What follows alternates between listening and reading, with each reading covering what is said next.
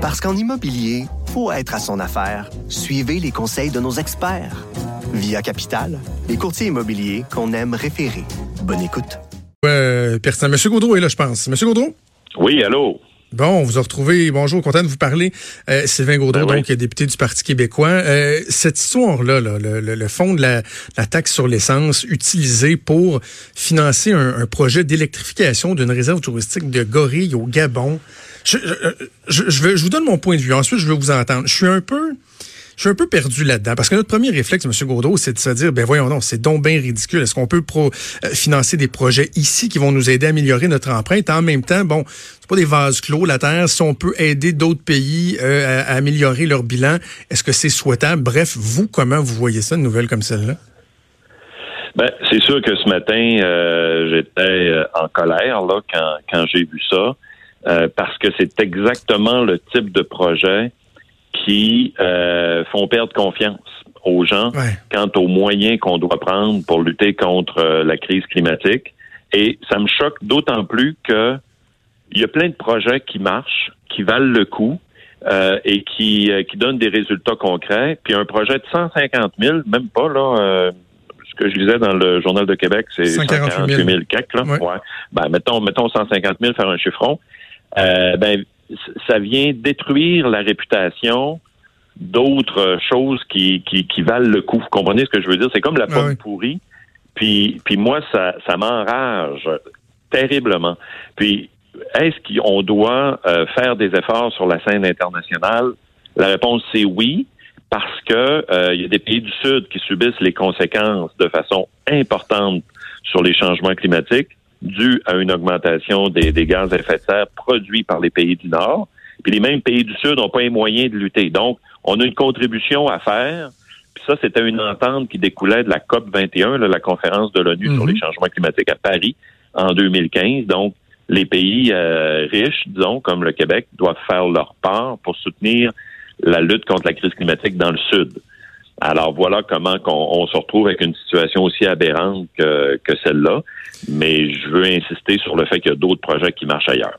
Parce que vous n'êtes pas contre le, le, le PCCI, le Programme de coopération climatique internationale. C'est pas ça que vous remettez en question. Non, Euh, non, au contraire. Euh, moi, j'ai rencontré des entrepreneurs, souvent qui sont des jeunes entrepreneurs de chez nous. Euh, je pense à l'entreprise euh, Veridis Terra Innovation. Je pense à, à- à d'autres entreprises comme Biothermica Technologies, par exemple, qui, qui vont exporter euh, dans les pays du Sud, notamment en Haïti ou euh, ailleurs en Afrique, euh, des, euh, des, des technologies puis des, des succès euh, de l'innovation québécoise. Alors ça, c'est intéressant. Et qui viennent, par exemple, réduire euh, les, déchets, transformer ça en énergie. Ça, c'est du côté d'Haïti, entre autres, là, ou travailler à, de l'irrigation, euh, euh, à, aussi implanter des, euh, des nouvelles sources d'énergie renouvelables. Alors ça, c'est vraiment intéressant. Puis en plus, c'est des jeunes entrepreneurs de chez nous qui exportent une technologie québécoise. Puis moi, je prétends qu'on on est et qu'on peut et qu'on doit être les champions internationaux de la transition énergétique et des énergies renouvelables. Mais l'histoire des gorilles vient scraper ça dans l'opinion publique. OK, ben je- non, mais je me fais l'avocat du diable à ce moment-là. Dans ce projet-là euh, d'électrification d'un d'un parc touristique, si le but c'est d'exporter la technologie québécoise, on parle ici là des, des espèces de cellules, là, je me souviens plus du, du, du terme exact, et que bon, on, on veut aider euh, euh, les communautés là-bas à diminuer l'utilisation du diesel, etc., etc. Au lieu l'aspect qui frappe l'imaginaire de, de se dire bon c'est un gorille comme si c'était le gorille lui-même qui profitait de, de l'argent là tu sais ce qui est pas le cas. Est-ce est-ce qu'il Ben n'y a pas un bien fondé? Tu sais en quoi ce projet là ne correspond pas aux autres critères que vous venez de m'énumérer dans le rôle que le Québec peut jouer à l'international? Ben, hum, je pense que euh, puis là, je veux faire attention parce que j'ai pas vu toute la grille d'analyse de ce projet-là, puis ainsi de suite, là, mais, mais de, de façon plus large, je pense qu'il faut viser des projets qui visent à prendre euh, la, la prise en charge des collectivités, de, de faire en sorte, par exemple, qu'un quartier urbain ou qu'un village va être capable de réduire ses déchets, de transformer ça en, en énergie, par exemple, euh, et qui et que les gens sur place vont mener ce projet-là par eux-mêmes par la suite, donc euh, et que ça va avoir un impact sur l'ensemble de la communauté. Euh, quand on parle de transformer une source énergétique d'un parc ou d'un genre de, de, réserve écologique comme celle de, du parc touristique à Gorille mm-hmm. là, au Gabon, ben on s'entend que, en tout cas, à première vue, ça me semble moins euh, transformateur, je dirais, d'un problème de fond auprès d'une population locale ou d'une communauté. Euh, puis en plus, on y a, ce que je comprends, c'est qu'il n'y avait pas de garantie que, par exemple, les vieilles génératrices au diesel allaient être mises à la poubelle. Tu sais, ils sont utilisés ailleurs. Donc, il faut réellement procéder à un transfert à la fois technologique, mais aussi de connaissances dans une population locale pour que celle-ci puisse, après ça, voler de ses propres ailes, entre guillemets. Là, je veux pas être colonialiste en disant ça, mais, mais qu'elle puisse, après ça, se propulser pour changer réellement des pratiques qui sont polluantes. Exactement. Alors, je vous suis. Bon. Concentre, des, des, des, changements tangibles. Exact. Puis à première vue, encore une fois, je fais attention parce que j'ai pas vu la grille d'analyse au complet du projet sur les mais ça n'a pas l'air de faire ça. Donc, tu sais, puis bon, on parle de 150 000, tu sais, sur un fonds de plusieurs milliards de dollars. Bon, mais chaque chaque dollar doit être bien géré. Je suis d'accord avec ça. Puis il faut qu'on le fasse. Mais, mais ce que je veux dire, c'est qu'il y a d'autres projets internationaux qui marchent bien. Euh, en tout cas, je vous en ai donné quelques exemples tantôt. Il y en a d'autres qui sont aussi en lien avec des organismes de coopération internationale, même chez moi au Saguenay-Lac-Saint-Jean, euh, en Mauricie, ailleurs. Bon, c'est intéressant. Mais un, petit projet qui ne marche pas a pas plus de a pas plus sa raison d'être. C'est ça que je veux dire. Et ça fait perdre la confiance. Vous, vous, vous, vous l'avez bien dit. Savez-vous à quoi ça me fait penser, M. Gaudreau, anecdote, là? À l'époque où j'étais euh, au cabinet de M. Charret, il y avait eu le, le scandale des fiers, là, des fonds euh, d'investissement économique régionaux. Et là, ce qui avait défrayé la manchette un moment donné, vous allez vous souvenir de ça, je suis certain, c'est que les fiers avaient servi à financer des hôtels à chiens des hôtels à chiens à Montréal. Puis c'était le fier du Saguenay-Lac-Saint-Jean en plus. Oh, ben oui, c'est vrai, c'était le fier de, de votre coin en plus. Mm. C'est complètement ridicule. Il y avait pas une espèce de logique de dire, ben là, il y a un projet, on va le financer, mais au niveau de la perception, on dit, voyons donc, comment qu'on peut prendre l'argent en plus d'une région, l'amener dans une autre région pour financer un hôtel à chiens. sais, Vous avez raison, c'est ça qui fait mal, c'est que ça joue sur la perception des gens, la perte de, de, de crédibilité d'un programme comme celui-là.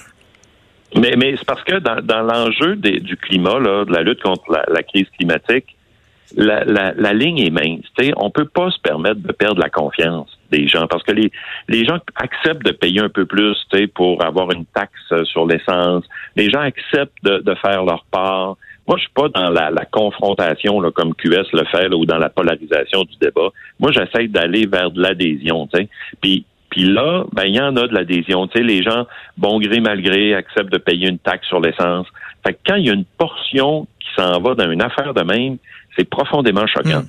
Puis, puis, puis, là où j'ai là où j'ai une euh, euh, où je vais avoir une attention encore plus forte pour le futur, c'est que le, ministre Benoît Charette a annoncé une réforme du fonds vert. Bon, là, on attend le projet de loi qui, qui va déposer sûrement bientôt. Puis le, le doute que j'ai, c'est que il est en train de jeter le bébé avec l'eau du bain là, parce qu'il y a, il y, a, il y a présentement il y a un conseil de gestion du fonds vert qui est critiqué et critiquable, mais là il veut tout scraper pour ramener à une gestion près de lui. Donc moi j'ai ça, ça me fait peur une politisation plus grande de la gestion du fonds vert risque de multiplier les exemples de gorilles là. Donc il faut il faut s'assurer dans ce prochain projet de loi et de la gestion du fonds vert qui sera déposé par le ministre ça va être une vraie gestion transparente en fonction de, critères de réels transferts de connaissances et de réelles transitions énergétiques et écologiques, comme ce qu'on parlait tout à l'heure. Donc, c'est ça, ça l'enjeu. Est-ce que vous pensez, avez-vous l'occasion de, discuter avec le, ministre de l'Environnement, Benoît Charette, est-ce que euh, vous avez euh, des raisons de croire que justement on se dirige pas dans euh, vers une refonte qui, serait souhaitable, qui, qui, conviendrait, qui satisferait les gens? Ben moi, à date, là, ce que je viens de vous dire, c'est à la suite de ce qui était rendu public quand le, ministre a fait une annonce, là, euh, il était avec le ministre Julien à ce moment-là, le ministre des Ressources naturelles, pour dire ah, on va revoir la gouvernance du fonds vert, on va on va changer la loi, on va abolir le conseil de gestion du fonds vert, ça va être beaucoup plus géré près du ministre. J'ai pas eu l'occasion d'échanger avec lui directement. Il est parti en il est parti en tournée à travers le Québec pour son prochain plan de lutte sur les changements climatiques et d'électrification, il appelle ça comme ça. Euh, le fonds vert va aussi avoir une dimension électrification beaucoup plus forte. Bon, ça, ça, on peut en discuter sur le fond des choses, mais sur le plan de la gouvernance puis de la gestion, c'est inquiétant. On aura l'occasion sûrement d'en reparler quand le projet de loi sera déposé. Et là, présentement, comme je vous dis, moi, je parle à, travers ce que j'ai vu dans les journaux et ce qu'on a entendu dans l'espace public, mais on n'a pas encore le projet de loi sous les yeux. Monsieur Gaudreau, vous disiez un peu plus tôt l'importance de, de, donner l'exemple, puis bon, de, de faire attention de, de, ne pas provoquer de décrochage, là, justement, donnant pas cet exemple-là. Euh, un autre euh, un autre cas de type, c'est euh, Greenpeace qui fait une sortie pour dénoncer le suremballage de, de la SQDC. Encore là, bon, c'est une société d'État, la SQDC, et c'est vrai que quand mm-hmm. on regarde ce qui, ce qui nous est rapporté, le suremballage, l'emballage unique, j'ai envie de dire que c'est aberrant, Monsieur Gaudreau, à quel point on a une société d'État qui ne donne donne absolument pas euh, l'exemple en la matière, alors que de l'autre côté de la bouche, on prêche euh, une meilleure consommation, euh, réduction des, des, plastiques à usage unique, les gens qui applaudissent IGA d'enlever les sacs en plastique, etc., alors qu'on donne pas l'exemple nécessairement. Ah ben, vous avez raison. moi personnellement, je commande pas la SQDC là. puis j'achète pas ailleurs. ailleurs. je consomme pas. Non, c'est ça. parce que je consomme pas du cannabis, mais mais peu importe. J'ai vu ça dans le journal ce matin aussi. Euh, vous savez, le problème de suremballage, là, il n'est pas juste à SQDC, hein. Il est, euh, il est partout, là. Je veux dire, c'est, c'est hallucinant. Il y avait euh, également une entrevue en fin de semaine, ou je sais plus quand, il y a quelques jours, sur les les, les, les, menus là, qu'on peut commander. Ben oui, c'est dans la presse plus, ouais, les boîtes de repas, là. Ouais. Ah, exactement, les boîtes de repas là. Euh, et, des fois, je me promène dans, dans, dans, le centre-ville de Québec, là, puis euh, le soir des vidanges, on voit ça sur le bord du chemin, là, les gens qui ont commandé des boîtes de repas, puis euh, je veux dire, c'est hallucinant le nombre de, de déchets que ça que ça crée, puis de, de suremballage et tout et tout. Donc, le problème du suremballage, il est réel. Euh, puis effectivement, la première place qui doit donner l'exemple, ben c'est les sociétés d'État. Euh, donc, euh, moi, je, en tout cas, il faut voir là, quelles seront les solutions. Mais ça, c'est le genre de questions, vous voyez, sur la question de la SQDC, il va falloir qu'on aille plus loin. Par exemple, il y a l'étude des crédits qui vient à un moment donné après le budget. c'est le genre de place où on peut questionner la société d'État pour dire, ben là, vous faites quoi là, contre le suremballage? Tiens, il va falloir aller plus loin là-dessus. L'Assemblée nationale aussi, M. Gaudreau, Marie Monpetit, votre collègue libéral, euh, en a parlé. Moi, je, je, regarde ici, je suis à la tribune de la presse, le nombre de papiers qui est imprimé et tout ça. Là-dessus aussi, l'Assemblée nationale, les élus en tant que tels euh, pourraient prêcher un peu plus par l'exemple? Oui, tout à fait. Euh, dans le transport également, euh, s'assurer, par exemple, dans les missions parlementaires, de toujours avoir les compensations carbone pour les vols en avion.